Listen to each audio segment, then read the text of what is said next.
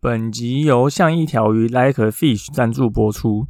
像一条鱼是台湾知名防溺教育品牌，致力于推广荷兰游泳教育，教学水域安全观念与水中自救技巧，希望帮助民众在戏水时能够安全无虞。如果您对于教学内容有兴趣的话，欢迎观看底下的说明栏资讯，了解更多课程内容。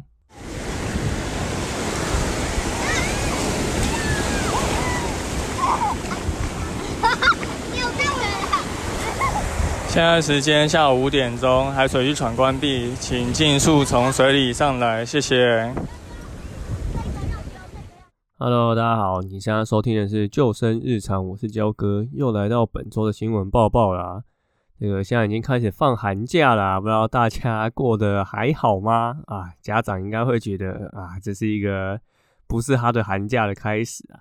那如果寒假不知道怎么样帮小朋友放电，那欢迎来上我们的游泳课啊，这也是一个不错的方式啊。因为我们现在防溺自救班也开班了啊，寒假班现在还有一些名额呢。如果你有兴趣的话，啊，或者可以来欢迎报名哦。好，本周一样三件事情跟大家说。第一个，宜兰县安农溪开放泛舟漂漂河，但 SUP 及独木舟全河段不开放。呃，宜兰县政府委托了海洋大学办理安农溪水域油气资源环境承载量评估。呃，评估完之后，发觉安农溪有三个河段是可以开放的，呃，可以从事泛舟跟漂漂河的活动。但是 SUP 立式划桨跟独木舟啊是全河段不开放的。那这个是县府二零二二年委托海洋大学做的一个调查。哈，那海大就有提到说。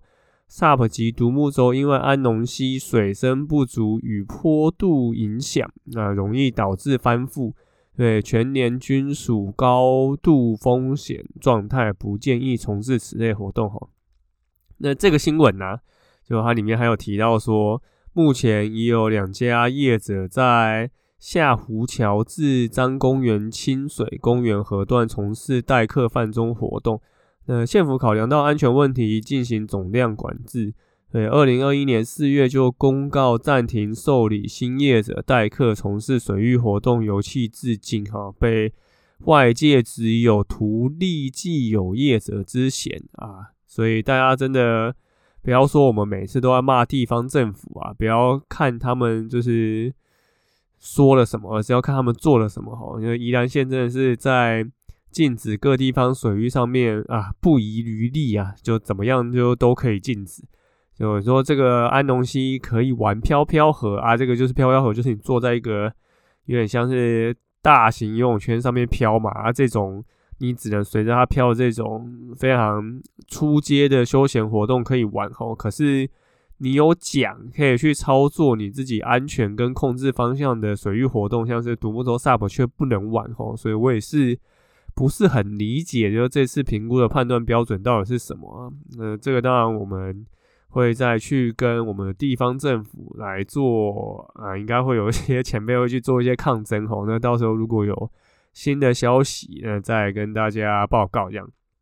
好，第二个新闻哈，一名年轻人在 Baron Bay 海滩死亡哈，这个是在国外的一个新闻哈，在一个 Baron Bay 海滩有一个二十多岁的年轻人被其他海滩游客从水中救起来，可是那时候就已经发现他就已经死亡了。那就算表示呢，这个年轻人溺水的时候，其实是在海滩巡逻时间之外游泳吼。就言下之意，就是这段时间应该是没有开放、没有救生员的。所以就算就表示说啊，这里是一个后滩，通常会有更多的海浪跟离岸流这种状态发生吼。所以你如果在巡逻之外的时间下水游泳，你就需要自负相关的风险。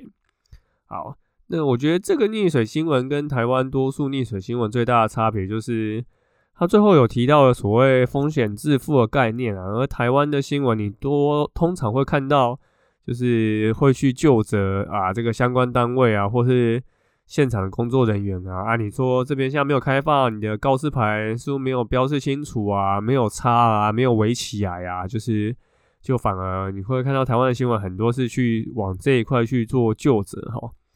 那我相信多数的人成年以后，应该都应该要为自己的行为负责哈。然而，我们在现实生活中发现溺水意外，你会发觉其实很少新闻媒体会去救责受害者哈。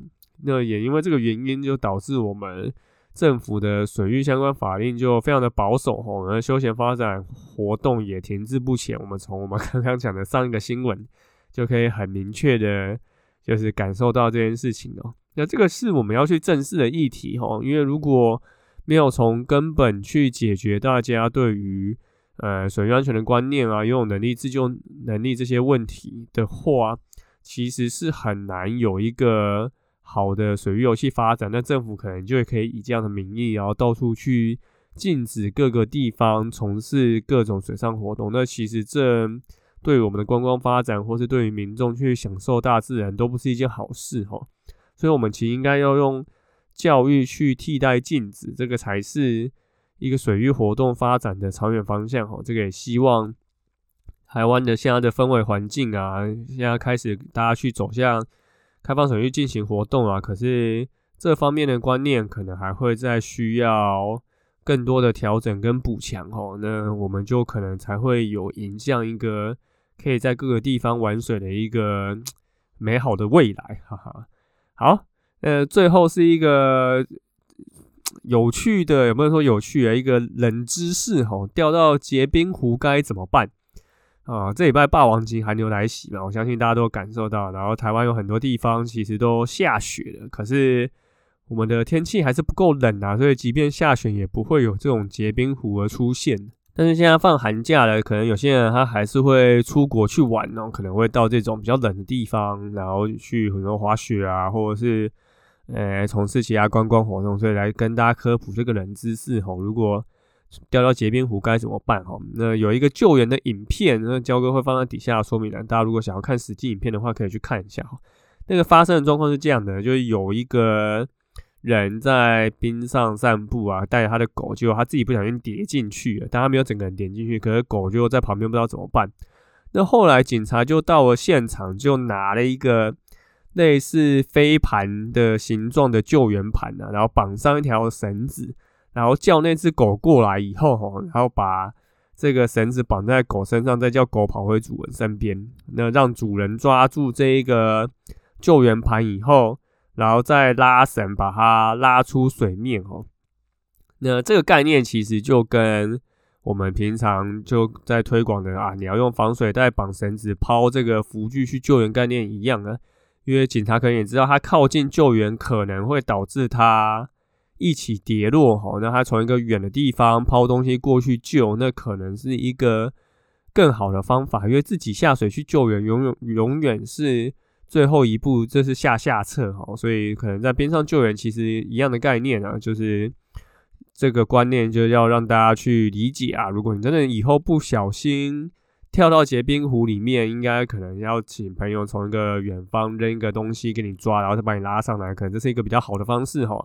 那如果对这个影片有兴趣的话，就大家可以再到底下的说明栏去观看呢。好，那本周就是这三件事情跟大家说。第一个就是安农溪现在没有开放 SUP 跟独木舟吼。那其实安农溪焦哥也去过了，然后他蛮没有很湍急呀，然后水其实真的也没有很深。对，所以我觉得飘飘河能做，那你说其他？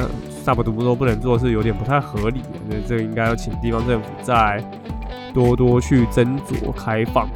那第二个就是台湾其实很少去提到所谓风险自负的概念哈，就我们很少去检讨溺水受害者。可是如果大家不去正视这个议题，然后不去加强自身的观念啊技能，那这件事情可能就永远会发生哈。那其实多数溺水意外都是可以避免的。那其实这个就跟溺者本人是很有关系的哦，所以大家都可以去补补相关知识。那最后呢，是掉到结冰湖该怎么办？哈，你可能就像抛防水袋救人一样，应该抛一个长长东西过去给人家抓住，再把它拉上来，而不是自己下水。这可能是一个比较好的救援方式哦。好，那就感谢大家收听今天的救生日常，我是焦哥。如果你喜欢我们节目的话，欢迎到 Apple Park 留言并给我们五颗星，也可以推荐给身边的朋友。如果你有想要听什么样的主题，也可以到 IG 给我们留言，我们就下次再见喽，拜拜。